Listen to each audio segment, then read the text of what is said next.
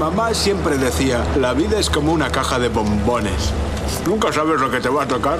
Dar cera, pulir cera. La parte contratante de la primera parte será considerada como la parte contratante de la primera parte. Houston, tenemos un problema. ¡Oh, capitán, mi capitán! Cine, series y novedades en streaming.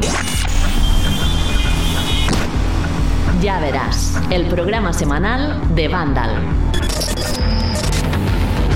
¿Qué tal? Muy buenas. Saludos de José de la Fuente. Nosotros somos como todos vosotros y vosotras, igual, exactamente igual. Depende del calor que haga, pues bastante complicado el ponerse a hacer algo.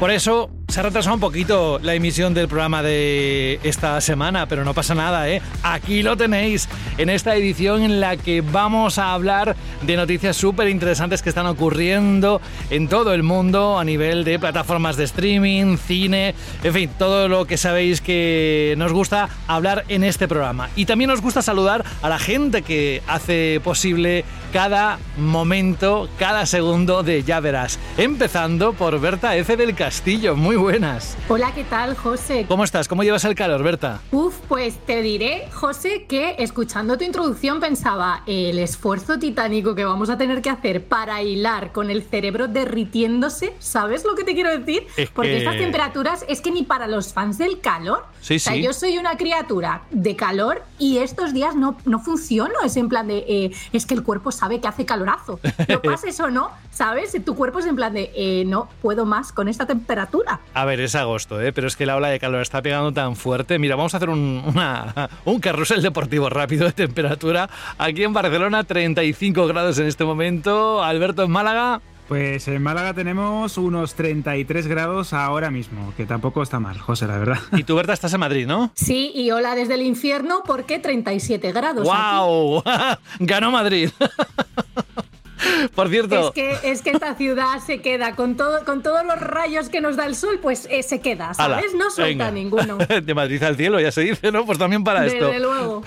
Eh, que ha hablado Alberto González que le he pedido la temperatura, pero no le he dicho hola porque tocaba ahora. Hola, ¿qué tal, Alberto? Hola, amigo de las ondas, ¿qué tal? Nada, muy bien. la verdad que muy bien.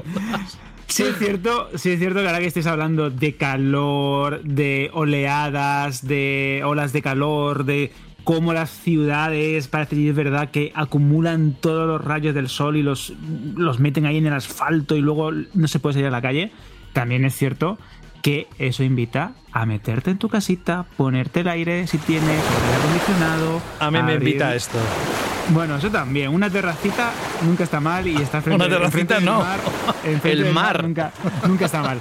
Pero vamos a hablar de cine, vamos a hablar de series porque es cierto que afuera en ese mundo hostil hace mucho calor, pero la actualidad del cine de las series también está que arde. ¿eh? Venga, vamos a hablar de las novedades, os vamos a poner al día de lo que ha salido o de lo que va a salir en los próximos días en las plataformas que tienen algo que contar, porque ya sabéis que no todas las plataformas de streaming sacan novedades todas las semanas, así que por eso os lo vamos contando según vaya saliendo, vamos a hablar de actualidad con titulares que nos está dejando los últimos días muy, muy, muy, muy importantes, incluso eh, creo que hoy hasta nos va a dar tiempo de hacer una recomendación y si no lo haremos la próxima semana, así que vamos rápidamente a las novedades. Vamos con Netflix y como siempre nos encanta escuchar su sonido. Porque como que nos mete ya, ¿sabes? En lo que estamos hablando. college football in the South is way bigger than professional sports. Continuamos con la serie Untold, Secretos, una entrega esta vez de qué, Alberto? Pues los aficionados al mundo del fútbol americano, atención porque se estrena o se estrenó el 22 de agosto Secretos del Deporte, la saga de documentales de Netflix y en este caso bajo el título de Los Reyes del Pantano. ¿Qué nos cuenta? Pues nos cuenta cómo el legendario entrenador de fútbol eh, americano Urban Meyer convirtió a los Florida Gators de principios de los años 2000 en una de las máquinas de ganar más refinadas que jamás se ha visto sobre el terreno de juego. Es una historia de superación, repito, que va a encantar a los amantes del fútbol americano porque tiene toda esa épica que rodea a este deporte tan seguido en Estados Unidos y también poco a poco también en Europa. ¿eh? Yo te confieso que lo siguiente que viene ahora, que no tiene que ver con el deporte, pero me ha dejado un poco loco porque tiene que ver con Japón, evidentemente, pero este talk show llamado Faro, ¿tú lo recomiendas o ¿Esto crees que puede ser potente para gente que está suscrita a Netflix? Sí, porque este talk show, esta, este diálogo entre dos personalidades muy conocidas del mundo del cine, del arte y de la televisión en Japón es eh, el típico contenido que te deja una buena sensación. ¿Por qué? Porque si es verdad que estamos acostumbrados a decir que la sociedad japonesa es muy hermética, es muy, muy cerrada, como que no se abre en cuanto a sentimientos. Y en este caso vais a ver en una charla distendida y muy sincera, con risas, con diferencias culturales también, por qué no decirlos, en el que nos vamos a encontrar cómo ellos arrojan luz sobre sus vulnerabilidades y preocupaciones. Y son dos grandes figuras del cine japonés y de la televisión japonesa, grandes creativos, que creo que os va a gustar también este contenido que, repito, desde el día 22 está disponible en Netflix. Venga, nos vamos a Dinamarca. Si con Kratos intentamos aventurarnos o evitar el Ragnarok. Esta vez lo que no vamos a evitar es que venga la última temporada de esta serie danesa de Netflix que llegará el 24 de agosto.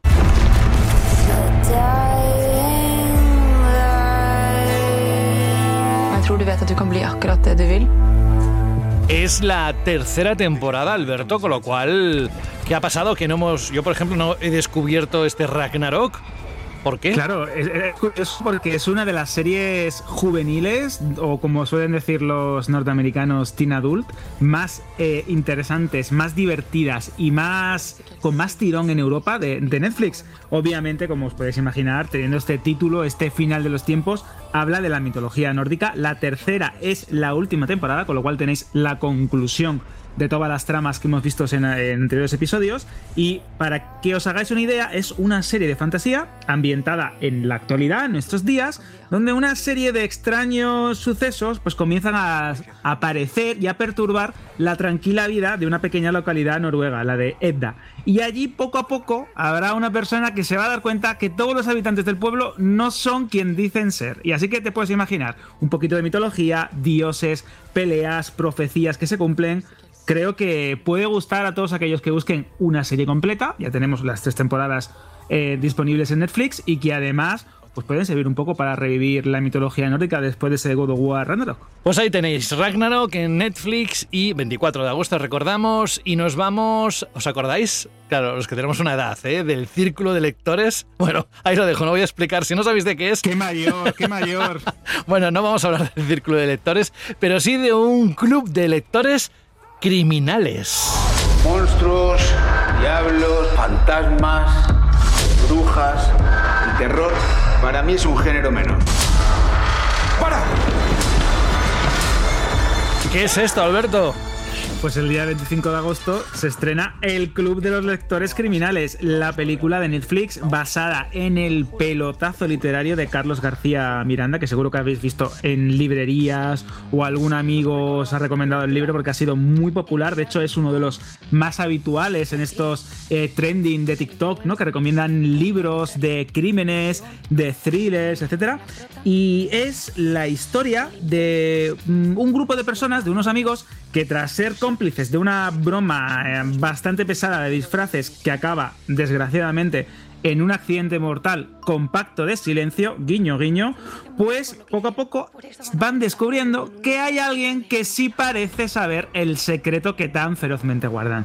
Así que es un poco, eh, seguro que recordaréis, sé lo que hicisteis el último verano, de ese rollo, pues creo que os puede gustar. Es española, se estrena en Netflix el día 25 de agosto, El Club de los Lectores Criminales. Nos lo apuntamos, gracias Alberto, y ahora nos vamos sin duda alguna con una plataforma que tiene mucho que decir esta semana. No tanto por este primer Te quiero y me duele, sino más bien por lo segundo. Pero empezamos por Te quiero y me duele. Esto es como un barrio bajo, ¿no, Suri? Camila, ¿cómo entraron aquí? Una noche importante para mi ciudad. Este nuevo proyecto lo demuestra. Es una serie mexicana que además tiene incluso banda sonora con canciones propias que están siendo hits allí en esa parte del mundo, Alberto. Sí, es increíble. Es que muchas veces pensamos en ficciones norteamericanas, en británicas, alguna que otra europea, como esta Ragnarok que os comentábamos, en españolas, pero los servicios de streaming, especialmente en España, se están nutriendo de una gran cantidad de títulos procedentes de Centroamérica, de Latinoamérica. Hablábamos la semana pasada de series brasileñas que están, que están teniendo un éxito brutal en sus respectivos mercados. En este caso está mexicana, Te quiero y me duele, que la primera temporada llega a HBO Max y es la historia de amor de Juan Gris, que es un rapero pues típico, ¿no? De un barrio muy humilde que se enamora de quién? Pues la chica pija, la hija del empresario, que se llama en este caso Lola. ¿Y qué es lo que ocurre? Pues que obviamente es una historia sobre gentrificación. Resulta que el empresario eh, quiere transformar el barrio humilde en un lugar pues más moderno, con viviendas de lujo, y hay personas que no quieren que la naturaleza de su barrio se pervierta pues con esto, con nuevos pisos, con nuevos locales muy caros destinados a un público que precisamente no son ellos. Así que una historia de amor de entre dos mundos, con personajes muy divertidos. Se estrena el 23 de agosto. Te quiero y me duele, una serie mexicana. Y el 25 de este mismo mes, aquí sí que viene lo gordo. Atención, porque viene o se estrena The Flash. Yo perdí a mis padres. Pero ese dolor me ha convertido en quien soy. Solo con este principio ya los pelos como escarpias. Sé que no funciona muy bien en taquilla, pero eso no quita para que se pueda disfrutar de esta producción de DC y Warner, ¿no, Alberto? Sí, bueno, a mí personalmente no me hizo nada de gracia, me parece una película, una película bastante mala, pero es cierto que este gran fracaso de DC y Warner es una pieza fundamental dentro del universo de DC y que al mismo tiempo pues es un gran regalo para todos los aficionados a los TVOs de la distinguida competencia. ¿Por qué? Porque está de cameos, tiene alguna que otra secuencia de acción bastante inspirada y puede también, como curiosidad un poco morbosa, que sea el último papel de Ezra Miller dentro de, del personaje del velocista escarlata. Así que vamos a ver, hablaremos también un poco más adelante en actualidad sobre esta y otro gran estreno de Barbie como Barbie que se aproxima también al mundo del streaming y las plataformas digitales. Pero bueno, una gran adición al catálogo de HBO Max que poquito a poquito ya tiene casi todo el DCU, casi todo el universo de DC disponible en ese hub que tenéis en, en la aplicación. Lo estuve mirando creo que ayer y que Barbie más o menos se calcula que para octubre, ¿no? Aparecerá en las plataformas de streaming, más o menos. No sé si estoy equivocado, ¿eh? Pero eso es lo que leí, ya tendremos esa fecha, lo contaremos aquí en Ya Verás. Y qué quieres que te diga, aunque no es gran cosa, si es gratis porque lo tienes dentro de, HBO Max, si estás pagando por la plataforma, desde luego lo vas a disfrutar y la vas a ver. Ya es como se convertirá en uno de los más vistos. Dejamos... José, siempre es importante, que esto también lo digo, eh, a mí no me ha gustado o a alguien no le puede gustar, pero lo divertido de esto es verla y disfrutarla por uno mismo y criticarla por uno mismo, porque a lo mejor hay una diferencia de opiniones y, nunca se sabe si se puede llegar a, una nueva perspectiva o bueno, es que esto es lo bonito del cine de las series también, ¿eh? la controversia y la diferencia de opiniones. Dejamos de Flash y nos vamos de una plataforma como HBO Max a Disney Plus. Aquí sí que entramos en palabras mayores. No somos Jedi.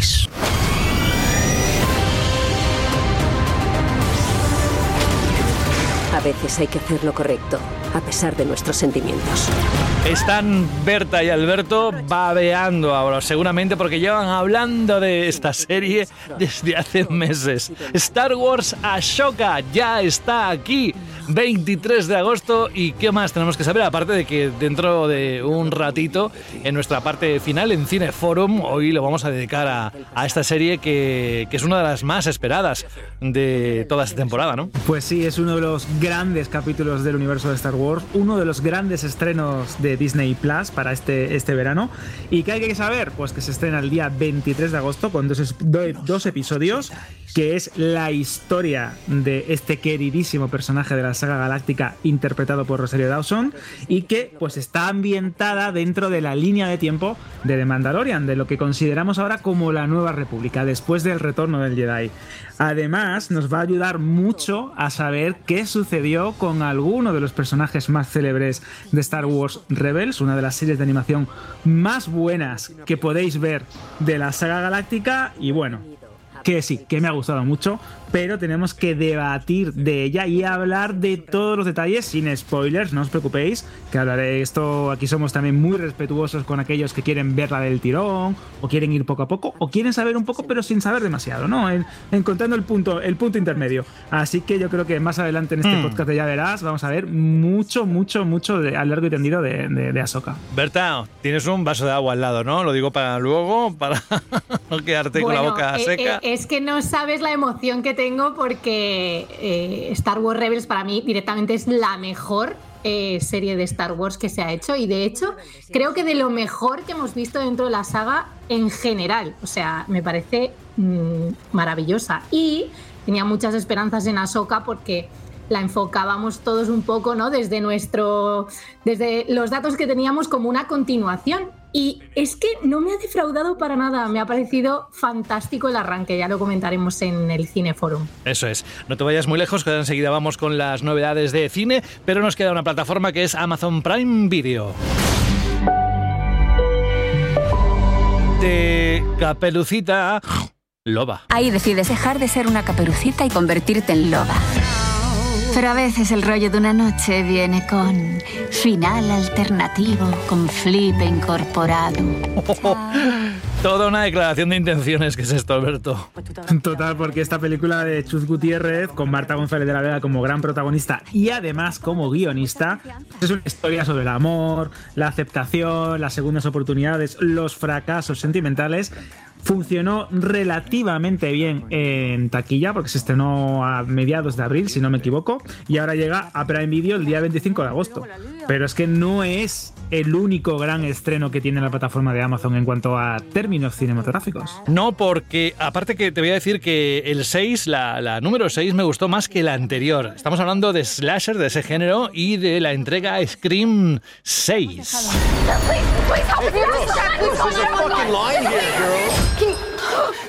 You got a problem here, guy? ¿Tienes un problema? ¿En el supermercado? Toma. ¿Con una escopeta? Sí, sí, no, con un cuchillo, con todo lo que tiene a mano. Esta, esta entrega, esta sexta entrega de la saga Scream, la saga iniciada por Wes Craven, que es una de las más queridas del género slasher, una de las que mejor ha sobrevivido a esto de los cambios de época, los eh, reboots, los reinicios, las continuaciones, porque es una saga que sabe reírse, nunca mejor dicho, de sí misma y al mismo tiempo, pues jugando también con la meta referencia, la sexta entrega, que se estrenó hace poco también en cines, llega a Prime Video con los asesinatos de Ghostface, saltando del pueblecito de Busboro a la ciudad de Nueva York. Y como bien ha dicho José, a mí me encantó este cambio de ambientación. Creo que le sienta muy bien. Y para mí tiene alguna de las muertes más buenas de toda la saga. Es increíble esta sexta parte, sí. Me encantó, la verdad. Un día hacemos un ranking de muertes. a ver cuál es género slasher, A ver cuál es la que más nos gusta. Es, Dios mío, nos vamos. Que venga ya el meteorito directamente, porque estamos perdiendo el norte en esta civilización, es broma. Vamos con el cine y esta vez vamos con el jingle original.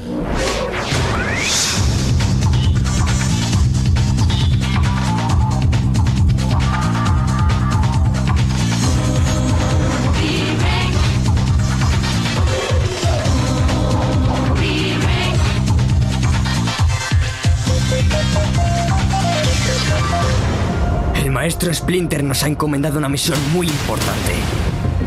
Seremos sigilosos para infiltrarnos en el mundo de los humanos y recuperar... El yogur helado. ¡El yogur! Vale, Batman. ¿Qué estamos escuchando, Berta? Pues estamos escuchando Ninja Turtles Chaos Mutante, que es una nueva película de las tortugas ninja que nos traslada de nuevo a Nueva York y eh, bueno, se estrena el próximo viernes 25 de agosto y viene con críticas muy positivas. Ha gustado mucho tanto a crítica como a público al otro lado del charco. Tiene eh, un 97 y 91% respectivamente en Rotten Tomatoes y la taquilla en Estados Unidos no ha ido mal. Vamos a ver qué tal rinde en España, pero lo cierto es que todos son cumplidos para esta nueva película de las tortugas ninja. Pero no viene sola, ojo Tenemos un variadito este viernes y los aficionados Sí. al terror van a disfrutar de No tengas miedo, que hace hincapié en el sonido que emerge de una pared que atormenta a su protagonista.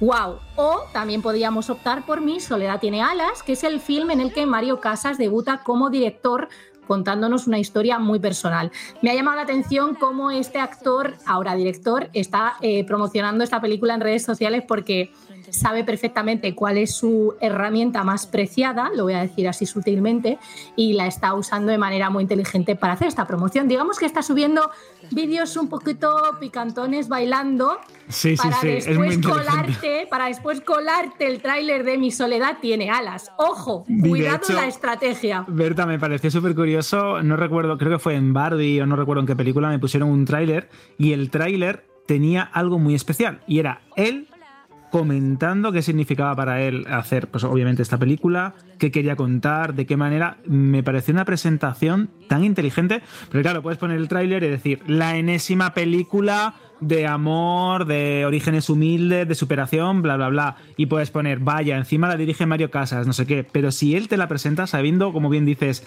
que es una imagen muy especial, un actor muy querido, una figura muy, muy, muy célebre en redes sociales y que encima es guapo, es carismático y tiene algo, pues encima es que te la vendes, es que te la pone en bandeja. Porque ponerse a bailotear y luego enseñarte las imágenes de la película me parece una idea, sinceramente, eh, muy efectiva.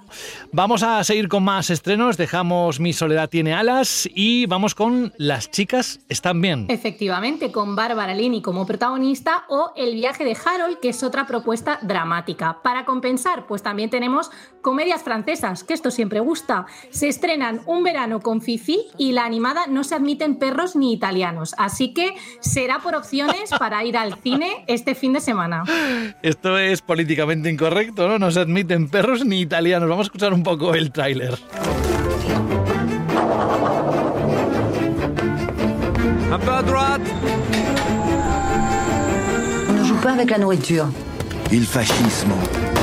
Ya lo ha dicho Berta, que es francesa. Está en su versión original, pero nos ha gustado mucho el título.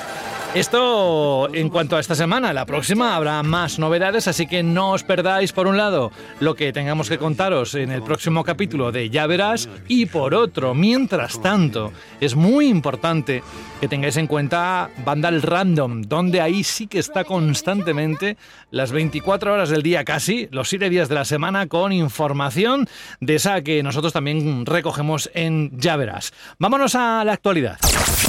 Cine, series y novedades en streaming. Ya verás.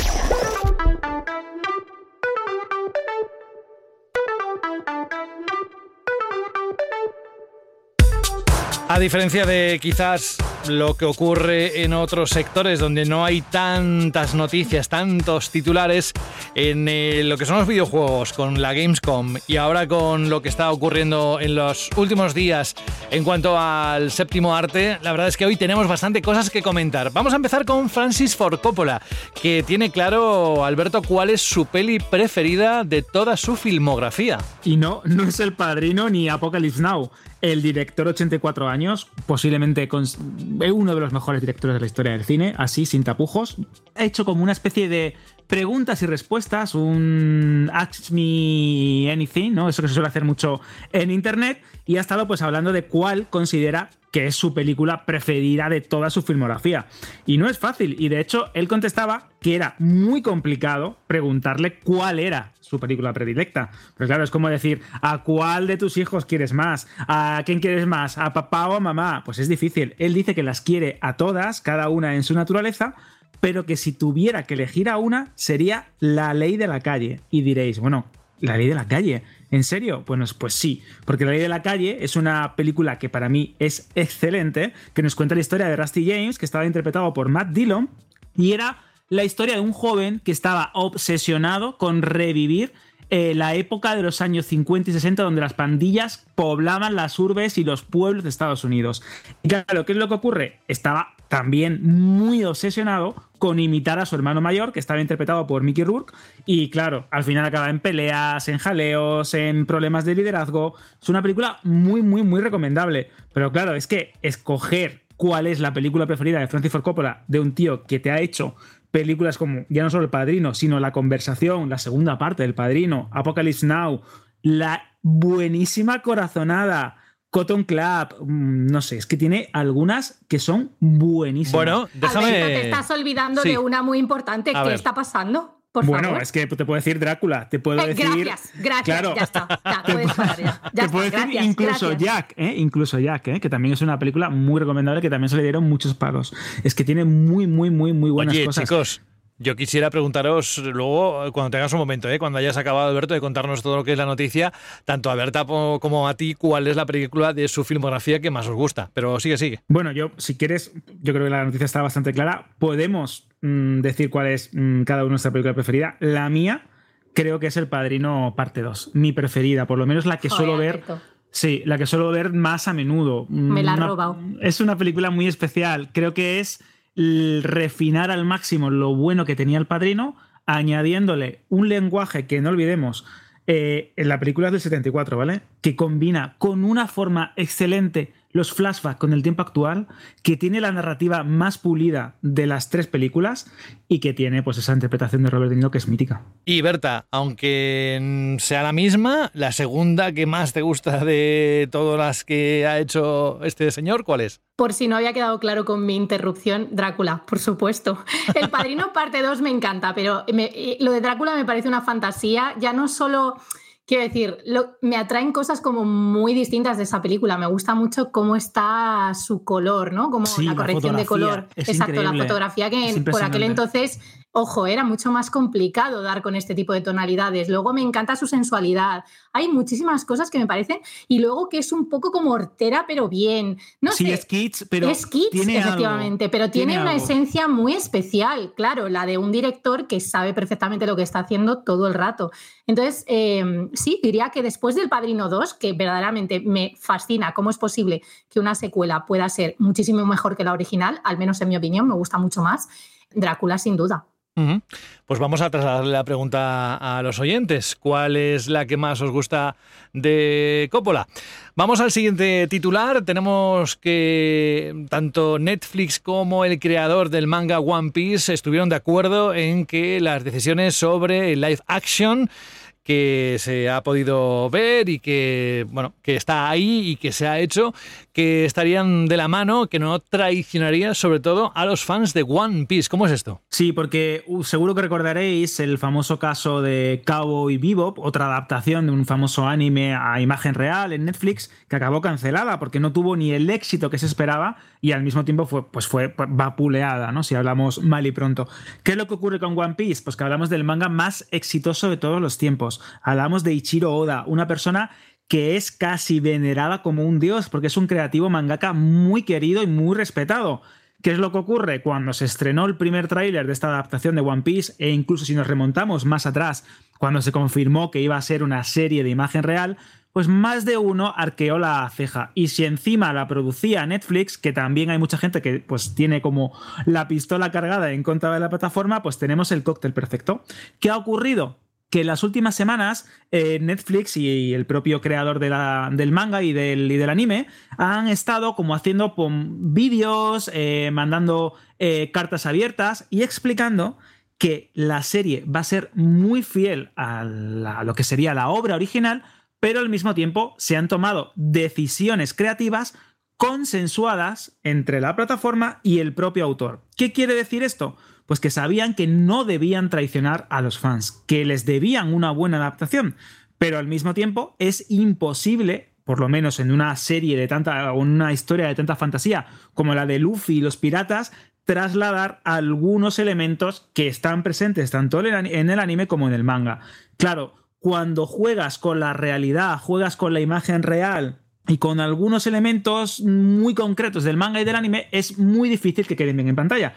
Lo hemos visto un montón de veces, ya no solo en películas o en adaptaciones de mm, series de anime o de obras japonesas, también lo hemos visto en el mundo de los superhéroes, en películas como El Señor de los Anillos. Cuando hay un material de origen que es muy querido y muy venerado, los cambios drásticos duelen. Y si hay ciertos sacrificios en la adaptación, pues se pueden montar buenas o buenas, buenos jaleos en redes sociales o en foros de internet. Y en esta noticia me gusta mucho destacar que el creador de One Piece ha remarcado que por favor le den una oportunidad a la serie que van a disfrutar y que el día 31 de agosto, cuando se estrene la primera temporada, cree que todas las decisiones más controvertidas, por así decirlo, van a caer en buen saco y que al final el producto final, lo que es la serie, lo que es la adaptación en global, merecerá la pena. Tengo mucho morbo por ver cómo se recibe esta serie porque creo que si le sale bien la jugada a Netflix, que es probable, que nunca se sabe,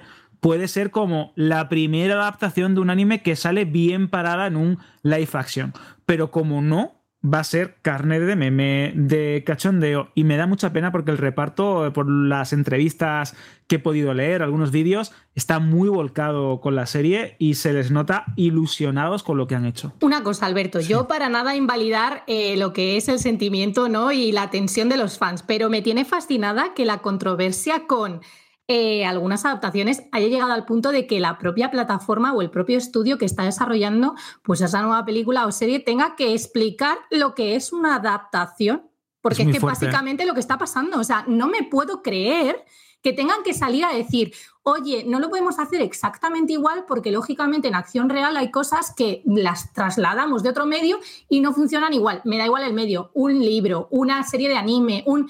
O sea, por favor, ¿Cómo, ¿Cómo, es posible que tengamos que estar en este punto? Me tiene loca, me tiene loca. Es cierto que está muy bien el respeto a los fans y está muy bien cómo están gestionando como la situación con, con el creador. Pero, pero, es que es una adaptación, por favor, busquemos eh, lo que significa en el diccionario, con cariño, con cariño. Pues ahora con cariño vamos a ver cómo se enfrentan el ring de las taquillas, de los números que están dejando los distintos estrenos. Evidentemente tenemos a una Barbie súper fuerte que ha ido perdiendo esa fuerza a medida que han ido avanzando las semanas, pero ahora tenemos la situación en la que Blue Beetle de DC le arrebata el primer puesto a Barbie en la taquilla, pero parece ser que para DC no es suficiente. Pues sí, porque un escarabajo azul de DC Comics le ha arrebatado el primer puesto a la todopoderosa reina del rosa que es Barbie. Pero hay trampa, y os voy a explicar por qué. Es cierto que esta película de superhéroes, con el primer superhéroe latino, con una promoción también muy agresiva por parte de Warner y de DC, ambientada también en el universo del DCU, del universo expandido de DC, ha conseguido el primer puesto de la taquilla y no va del todo mal en cuanto a previsiones económicas. Ha recaudado más de 43 millones a nivel internacional, pero hay un problema. Y es que las expectativas que tenía Warner con la película eran ligeramente superiores. Y ya sabéis que en esto del cine, cuando algo se calcula de una manera muy exacta y se tiene unas previsiones de retornos de ingresos, de cubrir costes en el primer o segundo fin de semana, de por lo menos intentar que eh, la gente considere que es necesario o divertido o interesante acudir al cine para ver esta película, pues cuando algo no cuadra del todo es un sí pero no. Y eso es lo que le ha pasado a Blue Beetle. Es verdad que Blue Beetle le ha quitado protagonismo a Barbie, le ha arrebatado el podio de la taquilla cinematográfica, pero es que no son comparables y el estreno de esta película de DC nos demuestra que en 2023 Warner y la distinguida competencia llevan un año horribilis. ¿Por qué? Porque primero fue el fracaso de Shazam, Furia de los Dioses, luego tuvimos este The Flash, que ha sido pues, posiblemente uno de los tropiezos más grandes de la historia de Warner y al mismo tiempo uno de los, una de las películas de superhéroes con mayor impacto negativo, si lo queremos escribir así, y ahora tenemos otro palito más. Seguro que recordarás, José, que la semana pasada hablábamos de cuando llegaba esta película al cine que tenían esperanza de que podían paliar un poco los resultados negativos. Pues no, no, no ha sido así. Y lo curioso de esto es que Warner cree que, pues, más allá de que la película sea o no interesante, que es verdad que no está teniendo malas críticas y que hay un sector del público que está muy entregado a una historia alejada de los grandes superhéroes como Superman, Batman, Wonder Woman o The Flash o Aquaman, sino que es una especie de superhéroe de barrio con unas, unas historias diferentes, sí es cierto que Warner tiene un culpable. Y adivina que, José, ¿qué culpable o a quién le puede echar la culpa a Warner en este caso de que la película no haya funcionado? No sé. Venga, piensa. Es que cualquier idea peregrina seguro que vale aquí. A ver. Pues atentos porque le echa la culpa al clima. Y esto no es ninguna ¿Cómo? broma. Tal cual, Warner, en un comunicado que ha distribuido a diversos medios estadounidenses e incluso a medios de análisis de situación de mercado cinematográfico, aquellos que se encargan de pronosticar qué va a recaudar una película o qué va a recaudar otra, cree, y es cierto, que el huracán Hillary, que está azotando gran parte de Estados Unidos en este momento, ha disuadido a la gran parte del público objetivo de esta película. ¿Por qué? Porque ellos esperaban que en ciudades como Nueva York, Los Ángeles, eh, DC, Washington DC o determinadas capitales, pues creían que podían sacar pues mayores réditos comerciales. Y en Los Ángeles, que era el mercado principal, en California el mercado principal, resulta que no hemos tenido suerte y Blue Beetle pues no ha funcionado. La verdad es que yo pensé que te referías más que al Hillary al huracán, eh, te referías al calor. Digo, claro, porque la gente sabe perfectamente que cuando hace mucho calor en el cine se está fatal, ¿no? Que incluso cómo está el kilovatio de dinero, de euro, casi te sale más a cuenta de comprar una entrada por esas dos horas de aire acondicionado que vas a poner en casa. Bueno, es igual. Vamos con otra noticia. Esto sí, vamos con aquellos que están esperando las fechas de lanzamiento en digital y streaming de películas como Barbie y The Flash. La de Flash la hemos anunciado hace un momento, así que a ver, ¿qué tenemos aquí? Pues poco más que añadir, José, en el sentido de Flash, porque efectivamente lo hemos hablado en actualidad, que esta película va a estar disponible dentro de nada en HBO Max. Llega a España el 25 de agosto, después de un paso por cines, pues con pinzas, ya lo ha comentado Alberto. Eh, me hace mucha gracia mmm, estas conclusiones que estábamos comentando de Warner en cuanto a la taquilla de Blue Beetle, porque eh, venimos de acabar de decir que a Flash le fue fatal, eh, a Shazam le fue fatal. Quiero decir, hay un patrón muy claro y hay un problema evidente con el interés del público ante las películas del universo DC, pero Warner decide que va a culpar al clima. Interesante. Bueno. Eh, The Flash llega al streaming y veremos si logra pues, eh, ampliar un poquito su recorrido porque cerró taquilla con 268 millones de dólares eh, a nivel mundial, lo cual para una película de este estilo pues, es eh, poquito y más con el presupuesto con el que contaba. Entonces veremos si disfruta de una segunda vida desde el sofá, porque es cierto que hay algunos fans que, como bien comentabas antes, José, en actualidad pues como en, eh, viene incluida, ¿no? Entre comillas, en lo que estamos abonando por el streaming, por HBO Max, pues le dan una oportunidad, le dan al play. Así que veremos cómo le va en, en HBO España. Y Barbie va a estar disponible también dentro de muy poco en formato doméstico, que no en streaming. No sabemos, también lo comentasteis previamente, cuándo llegará en streaming. Se rumorea otoño. Tú decías, José, que en octubre. Octubre, sí. Pues efectivamente. Es que, ¿sabes qué, Una... Berta? Que estuve buscando Dime. cuándo se iba a estrenar Indiana Jones, porque al final no pude verla en el cine, y resulta que se estrena en las plataformas de streaming y en Estados Unidos la próxima semana. Pero no eh, aquí, que supongo que tardará algún mes más y seguirá, pues no sé si a octubre, noviembre, pero que estas cosas nos interesan. Así que si todo aquel o aquella que nos está escuchando y que quiere saber cuándo se puede lanzar una de estas películas que pasan por el cine y que no ha podido ver o la quiere volver a ver en eh, la plataforma de streaming que sea, la que la ponga, que consulte Vandal Random, que ahí lo contamos siempre todo. Bueno, pues aunque todavía no sabemos, eh, continuando con Barbie, cuándo llega al streaming, sí sabemos cuándo va a estar disponible en formato doméstico. Después de un paso histórico por cine, recordemos que ya es la película más taquillera de la historia dirigida por una mujer, que va ya por los más de 1.200 millones de dólares recaudados en todo el mundo y que se prevé que se convierta en la película más taquillera en lo que va de año en Estados Unidos esta misma semanita, por fin sabemos que eh, llega a partir del 5 de septiembre eh, al formato doméstico. Podremos alquilar o comprar Barbie en plataformas digitales a partir de esta fecha, o sea, principios de septiembre. No queda nada.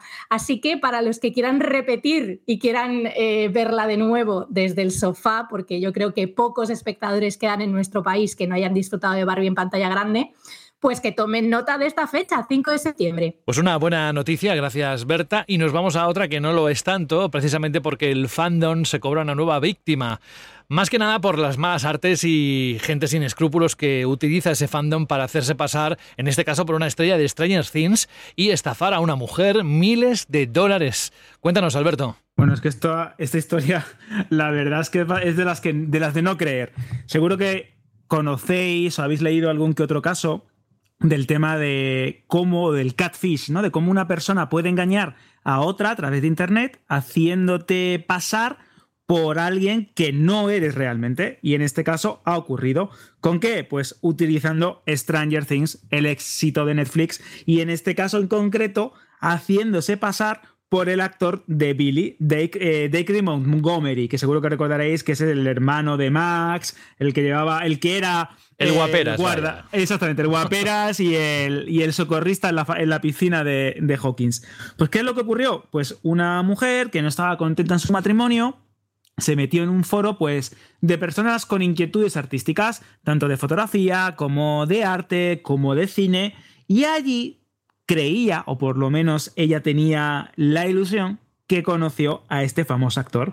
Poco a poco intercambiaron mensajes, se confiaron y se, se, confesaron, y nunca mejor dicho, intimidades de sus respectivas relaciones, y este mm, gañán, este engañador profesional, empezó a ganarse la confianza de la estafada. ¿Cómo? Pues mandaba fotos, le contaba que estaba en una premiere, le adelantaba cosas de las temporadas de la serie que al final fueron cumpliéndose una a una, con lo cual era alguien que tenía información muy buena en cuanto a la serie de Netflix, porque los episodios no se habían estrenado, en este caso los de la cuarta temporada, que fue cuando sucedió este, este incidente, y al mismo tiempo le empezó a pedir dinero, hasta el punto que la estafada le llegó a dar más de 10 mil dólares porque decía que su novia, la novia de este actor, estaba, le estaba contando las cuentas y no podía acceder al banco. Bueno, una historia rocambolesca que tenéis en Vandal un artículo en el que explicamos todo lo que pasó.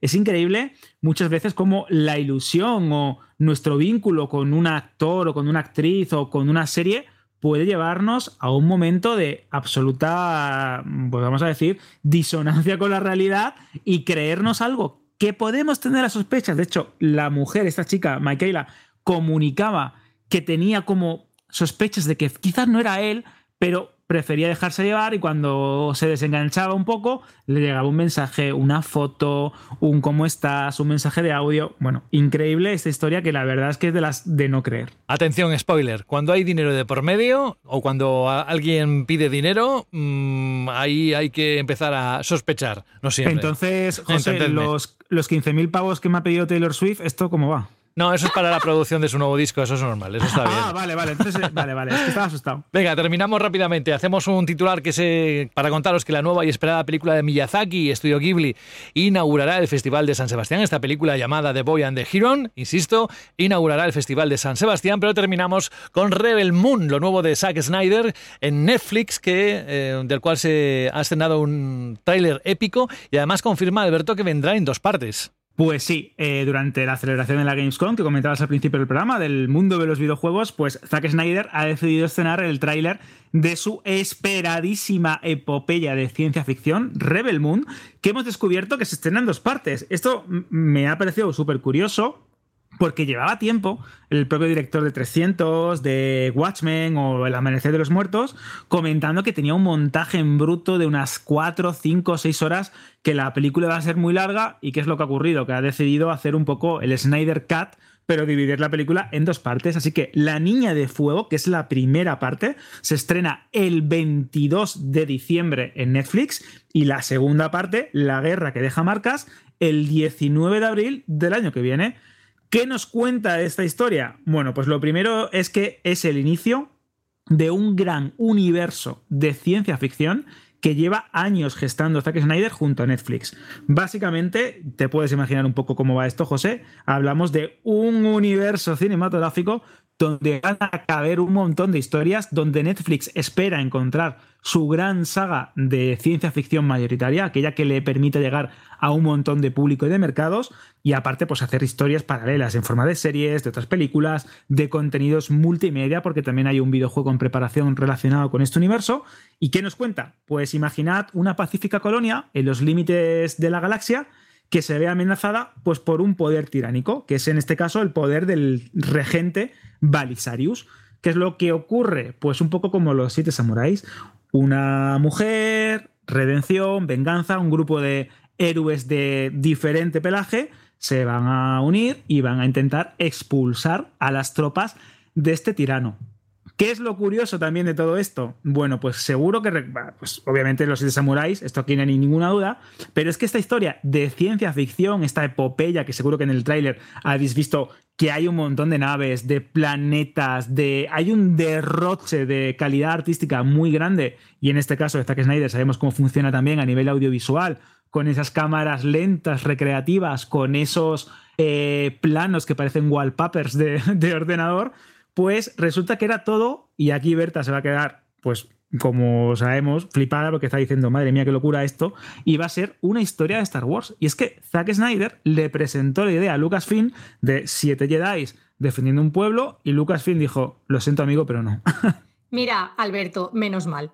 Quiero decir, menos mal, gracias Lucasfilm, sabia decisión, porque lo que hemos visto en el primer tráiler es una mezcla de todo lo que ha tenido éxito en el cine. Es decir, Zack Snyder dice, vamos a ver, ¿qué ha triunfado en el cine? Harry Potter, pues un hipogrifo. ¿Qué ha triunfado en el cine? Gladiator, pues arranco el tráiler sin vergüenza ninguna, reproduciendo una de las escenas más conocidas de Gladiator y así sí, y de hecho un poco eh, Doom es que, también. es increíble. Es sí, sí, sí, sí. O sea, es una locura hasta qué punto ha dicho, voy a hacerme una lista de los blockbusters más taquilleros de la historia del cine y te voy a hacer una remezcla que no te la vas ni a ver venir. Sí, yo, bueno, yo- vamos a ver cómo vamos a ver cómo le sale, porque es un director que creo que también es capaz de lo mejor y de lo peor, e incluso a veces al mismo tiempo, porque no tiene, no tiene corte ninguno.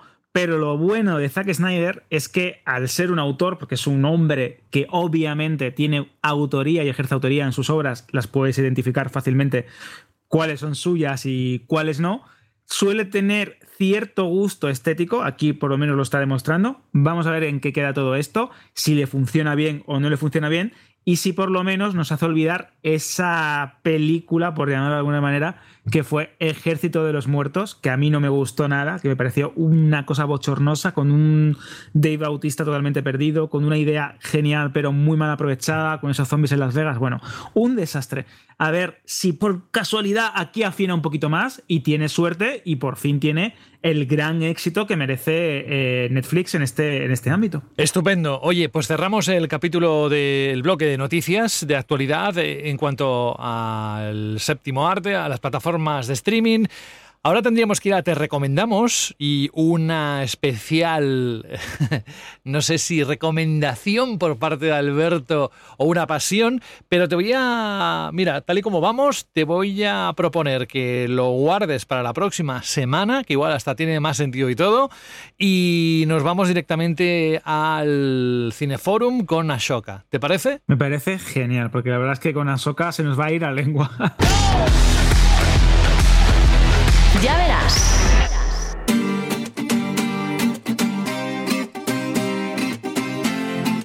Esto es para ambientar, ¿eh? No tiene nada que ver con Ahsoka.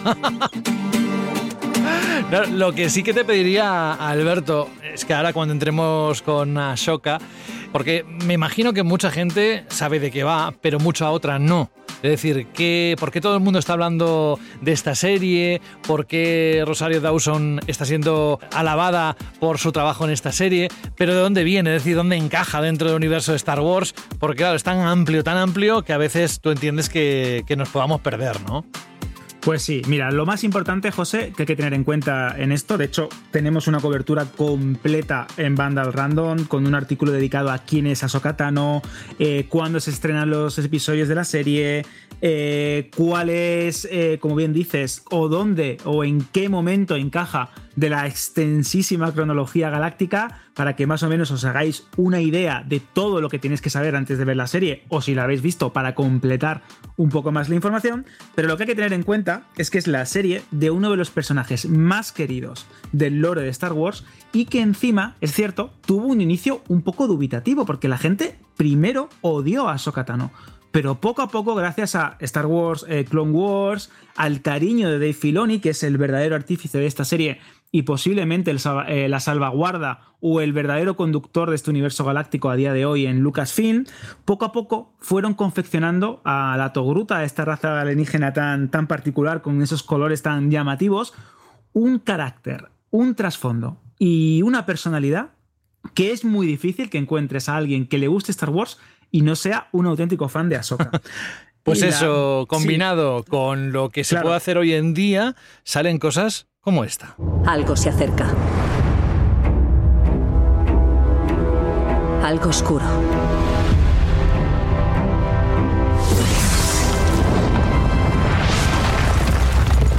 Lo presiento. Ahí está. Se estrena esta semana Ahsoka. Lo que pasa es que decían que si el martes, que si el miércoles, oficialmente es ha sido el miércoles, ¿no? Cuando, es decir, hoy cuando estamos grabando y cuando se emite este programa es cuando ya se puede ver, ¿no? El primer capítulo. Sí, de, de madrugada, se ha estrenado sobre las 3 de la mañana aproximadamente. ¿Qué pasa? Estabas con el reloj ahí a ver qué. Claro, ahí diciendo, a ver cuándo, a ver cuándo Tú capaz, Y eso- ¿eh? Y eso que ya la había visto. Y bueno. Ah, que es verdad, que la has visto. Claro, en adelanto. La vi con adelanto. Pero quería ver si era verdad, ¿no? Quería comprobarlo por mis propios, mis propios ojos. Eh, hay que tener en cuenta que, y hablando y haciendo un titular, que es la serie de Star Wars que muchos aficionados merecían y que muchos aficionados estábamos esperando.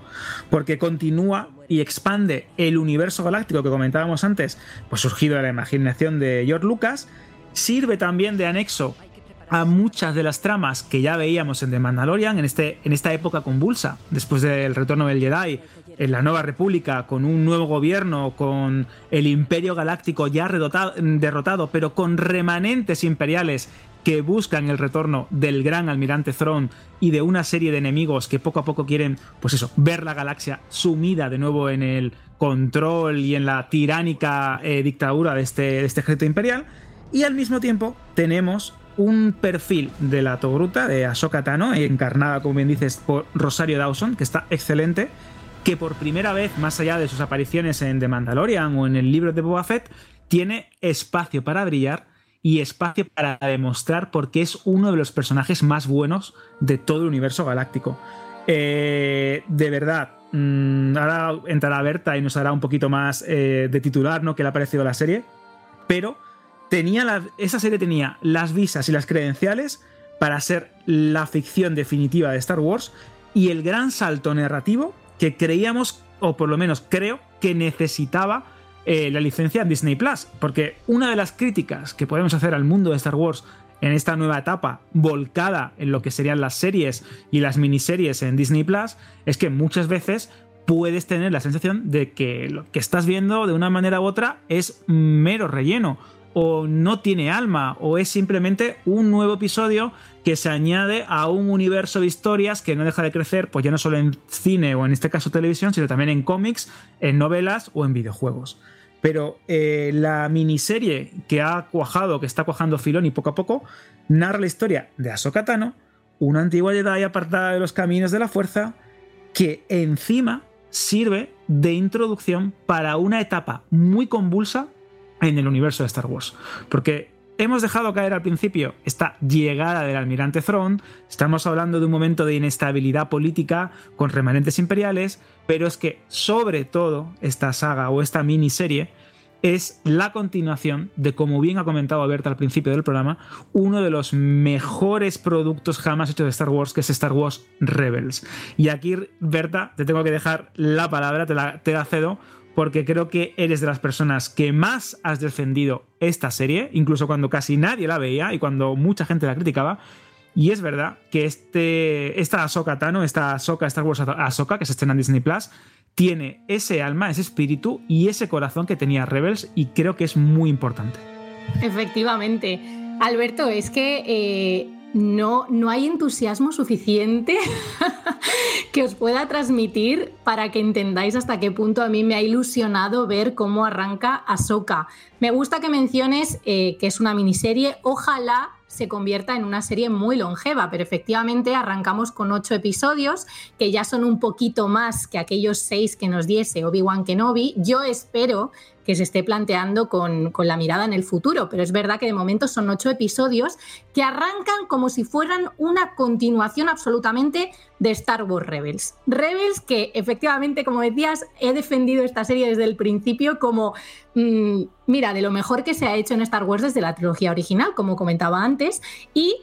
Eh, una prueba definitiva de, que, de lo que consideran muchos fans como, como absolutamente inamovible, que es que Dave Filoni debería ser siempre el líder creativo máximo dentro de Lucasfilm para Star Wars. O sea, no hay nadie como este aprendiz de George Lucas, porque recordemos, para el que no lo sepa, aquí como Alberto y yo somos mega fans de Filoni, lo sabemos todo, obviamente, pero para el que no lo sepa, Filoni dio sus primeros pasos en The Clone Wars junto a George Lucas, o sea, aprendió directamente del creador de Star Wars y es hasta, eh, o sea, es, es una reverencia la suya, hasta tal punto que ese amor se filtra constantemente en todo lo que plantea para Star Wars. Y esa es una de las cosas que más me gustan de Rebels, que tiene un espíritu muy especial precisamente por eso, porque tiene como unas bases muy pegadas a lo que es eh, o, lo que ve Filoni en Star Wars, que es algo que nace de la humildad, que nace de la familia, que nace de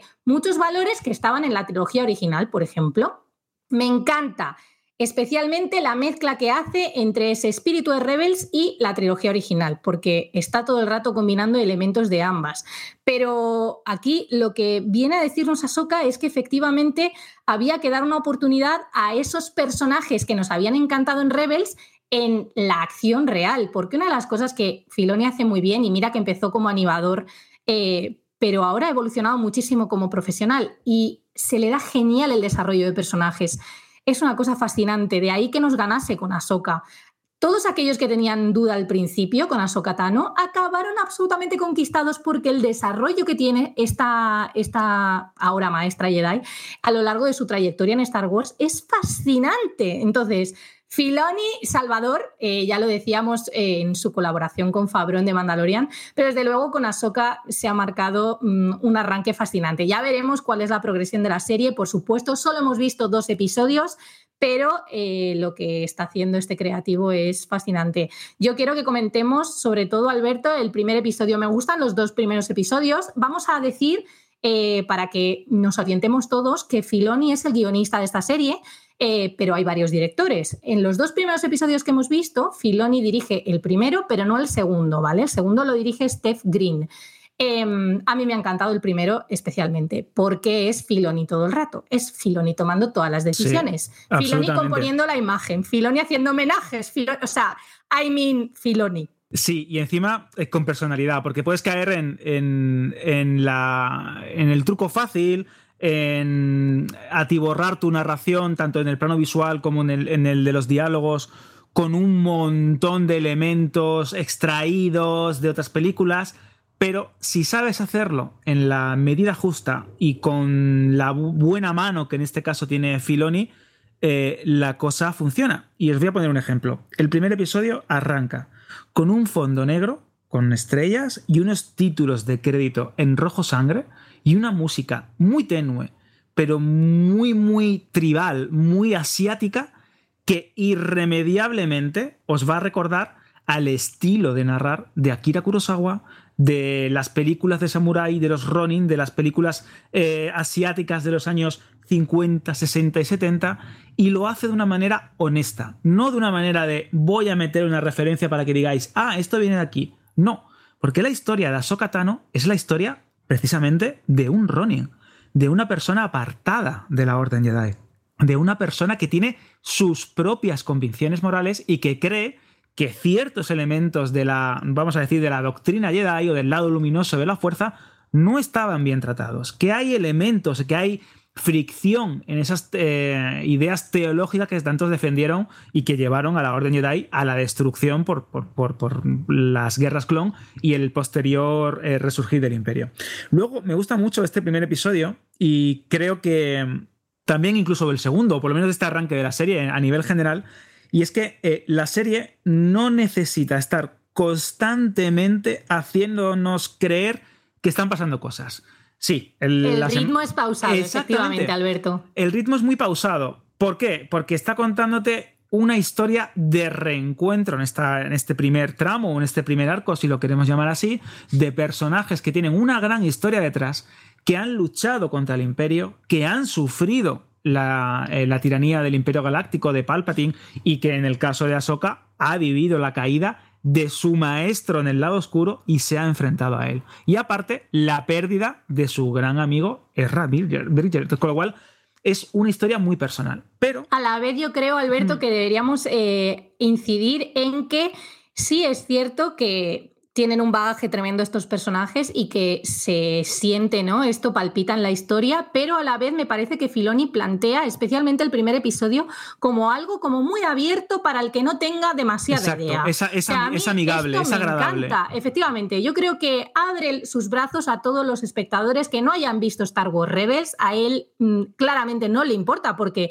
la manera de introducir personajes que para nosotros, los fans de Rebels, son absolutamente familiares, me parece espectacular. Eh, quiero citar sobre todo el caso de Sabine. Para mí esa presentación de personaje es un puñetero 10. Fue el primer momento en el que pensé, Dios mío, la banda sonora de esta serie es brutal porque eh, cómo se utiliza un tema que recuerda al anime para darle fuerza ¿no? y potencia a esa persecución, entre comillas, en la que vemos a Sabine al principio de, de bueno, en su primera aparición, me parece perfecto, me parece genial que te presente a Sabine de esta forma, porque el que no conoce a este personaje dice, eh, perdona, ¿cómo mola? O sea, me encanta, quiero saber más, quiero saber por qué esa rebeldía, quiero mm, los detalles de mm, qué la han llevado a estar perdida en su vida, quiero saberlo todo. O sea, que yo creo que tiene una combinación muy buena entre saber qué dar al fan que lleva esperando mm, desde Rebels que se continúe con esa historia, ¿no? Desde que terminó esta serie de animación y cómo atraer a un nuevo espectador que a lo mejor pues no quiera pasarse por el rincón animado de Star Wars. Sí, es que de hecho, al contrario de lo que sucedía en la tercera temporada de Mandalorian, que es verdad que aceptaba o acertaba mucho más cuando se apegaba a las aventuras de, Mando y Grogu en lugar de contarnos una reclamación del, de Mandalor o de, eh, aventurarse dentro de las catacumbas del planeta o eh, ampliándonos la historia de la Nueva República, cuando es sencilla y cuando cuenta algo de una forma honesta, Mandalorian funcionaba mejor. Y en este caso, Ahsoka se hace mucho más grande conforme más concisa y más apegada está eh, a, su, a su historia. Y eso se nota cuando nos está contando quiénes son estos personajes, como bien dices, a través de la propia imagen, a través de eh, un mural. Es que es, una sensación muy telúrica, muy mágica, muy mística, que precisamente nos recuerda a ese misticismo, a ese mm, lugar conocido pero al mismo tiempo misterioso que presentaba la trilogía original de las películas de Star Wars en muchos de sus tramos. Y creo que esa es la clave, porque sí, tenemos a eh, Sabine Wren, que, creo que es posiblemente la arrebatadora o la gran robadora de escenas de, esta, de estos de sus primeros episodios. Absolutamente. Tenemos a María Elizabeth Winstead como era Sindula, que es otro de los personajes de Rebels, que también hemos visto en algún que otro videojuego, en el caso de Star Wars Squadrons también es muy importante. Eh, tenemos también, que creo que es eh, a destacar, a dos grandes villanos como el fallecido Rey Stevenson, como Bailan School, y a su pupila, que también me parece muy interesante y muy carismática. Y luego, una cosa que quiero destacar, que es verdad que estamos hablando de una serie de Star Wars, que cada serie de Star Wars tiene su personalidad. Andor era una serie de espías. El libro de Boba Fett intentaba ser una especie de western un poco pulp. Al mismo tiempo, Obi-Wan Kenobi era la historia del auge y la caída de un Jedi, como en este caso Anakin Skywalker, y cómo marcó a su maestro, una historia muy personal, muy unida a un vínculo de Jedi y Padawan. Y en el caso de Mandalorian, pues tenemos un serial al estilo de Flash Gordon, pero con determinados elementos, pues también del, western o, de los samuráis. Pero es que en Ahsoka, esta influencia asiática o este ADN asiático que podemos extraer, se nota muchísimo en los combates láser. Estamos acostumbrados a ver florituras, acrobacias, saltos imposibles que fueron presentados en la trilogía de precuelas de George Lucas y que luego fueron ya pues obviamente explotados en otras películas, en otras series de, Star Wars, pero aquí volvemos a la fuente original. Y comentaba Berta que es muy complicado eh, hacer un homenaje a George Lucas o hacer un homenaje a lo que quería transmitir George Lucas cuando en el 77 con cuatro perras, como aquel que dice, y un montón de jaleo, rueda y presenta Star Wars Una Nueva Esperanza, el, episodio 4 como conocemos ahora, en cines, que era una historia influenciada por toda la obra de Kurosawa, por las peleas de samurái, etc. Estas peleas las vamos a ver aquí. Yo creo que uno de mis combates preferidos, el del primer episodio en el que involucran a determinados personajes, no vamos a decir nada, que me parece que está tan bien rodado tiene una fuerza visual y al mismo tiempo es de los combates que verdaderamente te transmiten una sensación de peligro y de consecuencias de eso de luchar con una espada que te puede hacer bastante pupa, que he visto en la saga de Star Wars. Y eso también es muy importante. Completamente de acuerdo, Alberto. Además me gusta que no solo están planteados de una manera visual muy atractiva estos enfrentamientos con espadas láser, sino que Filoni los introduce en los momentos clave, es decir, están como insertados de manera muy inteligente para que amenicen ¿no? o tengan picos de interés eh, unos episodios que es cierto que tienen un ritmo que puede recordar al de Andor mucho más que al de Mandalorian, que es una serie absolutamente trepidante. Cierto es que la referencia más eh, evidente, entre comillas, o más generalizada eh, a lo largo y ancho de la narración de Filoni es obviamente Kurosawa y, y, todo este mood, ¿no? También película del oeste y bla, bla, pero absolutamente todo lo que a Filoni le gusta y todas las referencias que tenía George Lucas, ¿no? Están ahí. A mí me encanta que puedes ver Indiana Jones y que puedes ver de repente un plano absolutamente Star Trek y que puedes ver eh, homenajes a las precuelas como a la trilogía original. Le da igual, quiero decir, hay un momento, hay una escena que es absolutamente clavada a una de la amenaza fantasma que a mí me pareció como muy, o sea, a mí me, resultó emotivo, pero porque me encanta esa película, entonces dije, por favor, es que me flipa, no sé. O sea, quiero decir, el amor. A ver, a ver, ¿cómo, ¿cómo, es ese tono? ¿Cómo es ese tono? Repite. Ese es el tono de, de, es que ya no controlo el entusiasmo, no controlo. Está achuchando a los eh, buenos gatos de Lota, los está ahí apretando. Ahí estoy. Em, pero es cierto que ahí está como el enfoque de Filoni tan personal, ¿no? Yo creo que esa forma de, narrar tan desde la honestidad y desde la humildad hace que sus homenajes no sean para nada forzados y lo que a lo mejor en otra serie o en otra película de Star Wars te parece como, ay, el enésimo guiño, vaya rollo, ¿por qué hacen esto? Eso jamás te va a pasar con Filoni porque tiene una forma como súper fluida de hacerlo y súper bonita. Y creo que Ahsoka, vamos, no hemos visto nada eh, visualmente tan trilogía original, tan Una Nueva Esperanza como Ahsoka. O sea, yo los primeros eh, minutos del primer episodio de Ahsoka decía, madre mía, es que es que estoy viendo una nueva esperanza. O sea, me resulta fascinante hasta qué punto eh, Filoni logra capturar esa esencia ¿no? de, aquellas películas de de principios de los 80. No sé, creo que todos los piropos son pocos para la manera de narrar de Filoni absolutamente y que promete muchísimo a Soka eh, a lo largo de su trayectoria. Quiero también destacar, Alberto, que si Sabine, a ver, es cierto que como Sabine Bren y la interpretación de Natasha Liu Bordizo no hay nada. Quiero decir, para mí ese fichaje es el 10 absoluto de esta serie. Pero ojito el lado oscuro, ¿eh? Me gusta muchísimo Ivana Sagno. Eh, creo que. Da eh, mucho sí, ¿verdad? creo que puede ser un villano con mucho recorrido. O sea, a mí me ha transmitido feels bien potentes. Me gusta. Y de hecho, Diana Lee eh, Inosanto, como Morgan Elsbeth, que ya, vimos, ya vimos en, la segunda temporada de Mandalorian, que también está buscando a Throne, el propio Throne, que en este caso va a estar interpretado por Lars Mikkelsen y que va a ser una o una de las grandes sorpresas, guiño, guiño, de esta serie. Claro, de esta serie y de los futuros eventos que están por venir en, Star Wars. Pero como bien dices, creo, y ya para, ir concluyendo un poco, que eh, con Filoni y con este arrojo, esta sinceridad y esta humildad a la hora de, de, contar historias de Star Wars, yo creo que tenemos la muestra fehaciente de que la saga está en buenas manos y que con el sentido correcto eh, los personajes necesarios, que sean interesantes obviamente, y una buena historia, se pueden conseguir grandes resultados sin tener que estar obsesionados con las vacas sagradas o con los Skywalker o con elementos que consideramos hasta hace bien poco como partes fundamentales de la historia y que se ha demostrado a lo largo de los años, en parte a series de televisión, en parte a videojuegos, en parte a novelas, que no siempre hay que contar lo mismo, que a veces una buena historia original, apegada a lo que verdaderamente significa Star Wars, como en el caso de Mandalorian también, y a lo que George Lucas quiso eh, demostrar o contar o plasmar en la primera película, se puede contar una buena historia. Y Ahsoka, por lo que hemos visto, por estas dos horas de televisión que nos ha regalado eh, Filoni, creo, y nunca mejor dicho, que va por el buen sendero, por el camino correcto del, del lado luminoso de la fuerza. Se pueden decir muchas cosas alrededor de todo lo que es el universo de Star Wars, pero desde luego yo que quizás lo veo un poquito más desde fuera, Alguien dirá en comentarios que me he ido al Mercadona a comprar mientras vosotros estáis hablando, porque no he intervenido, pero estaba atento y estaba escuchando.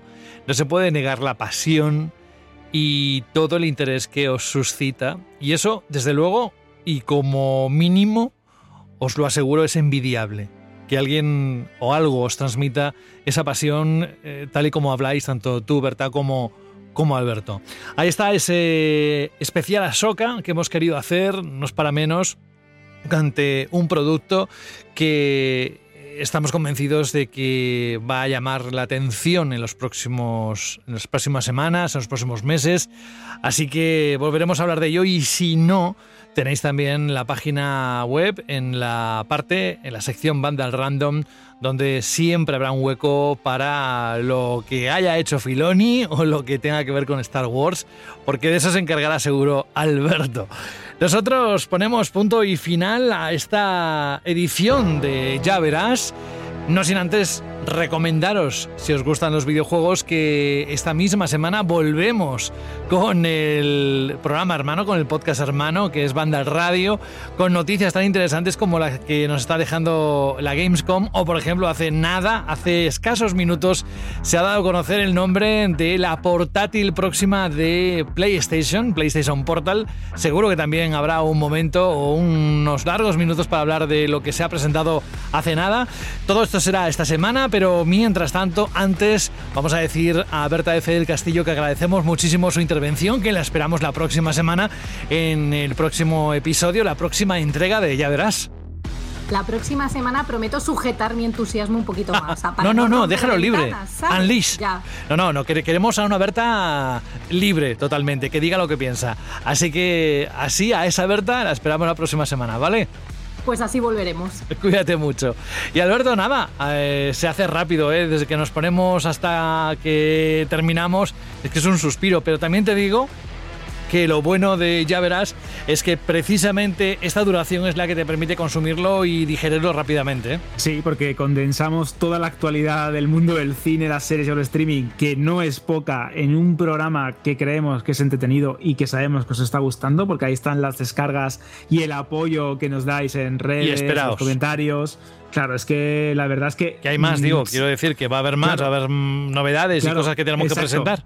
Hay mucho, hay mucho, muchas, muchas cosas, muchas sorpresas también, mucho que contar y nos encanta que estéis apoyando el, el programa, porque claro, podríamos estar aquí, tres tontos aquí hablando de cine, de series, porque nos gusta porque nos gusta y que nadie y que nadie nos escuche, pero tenemos la suerte de tener ya no solo una comunidad muy buena en Vandal Radio, sino también una muy buena comunidad en Ya Así que esto es por vosotros. Muchísimas gracias por estar semana tras semana dándonos apoyo y pavimentando el camino de lo que creemos que puede ser algo muy interesante. Y que esto no acaba porque hemos vuelto de vacaciones y esto tendrá continuidad en las próximas semanas. Así que a abrir bien los oídos porque tenemos mucho que contaros y sobre todo la actualidad de las plataformas de streaming y cine en Ya Verás. Tiene mucho que contaros. Alberto González, desde Málaga, no pases mucho calor, un abrazo muy grande y hasta dentro de unos días.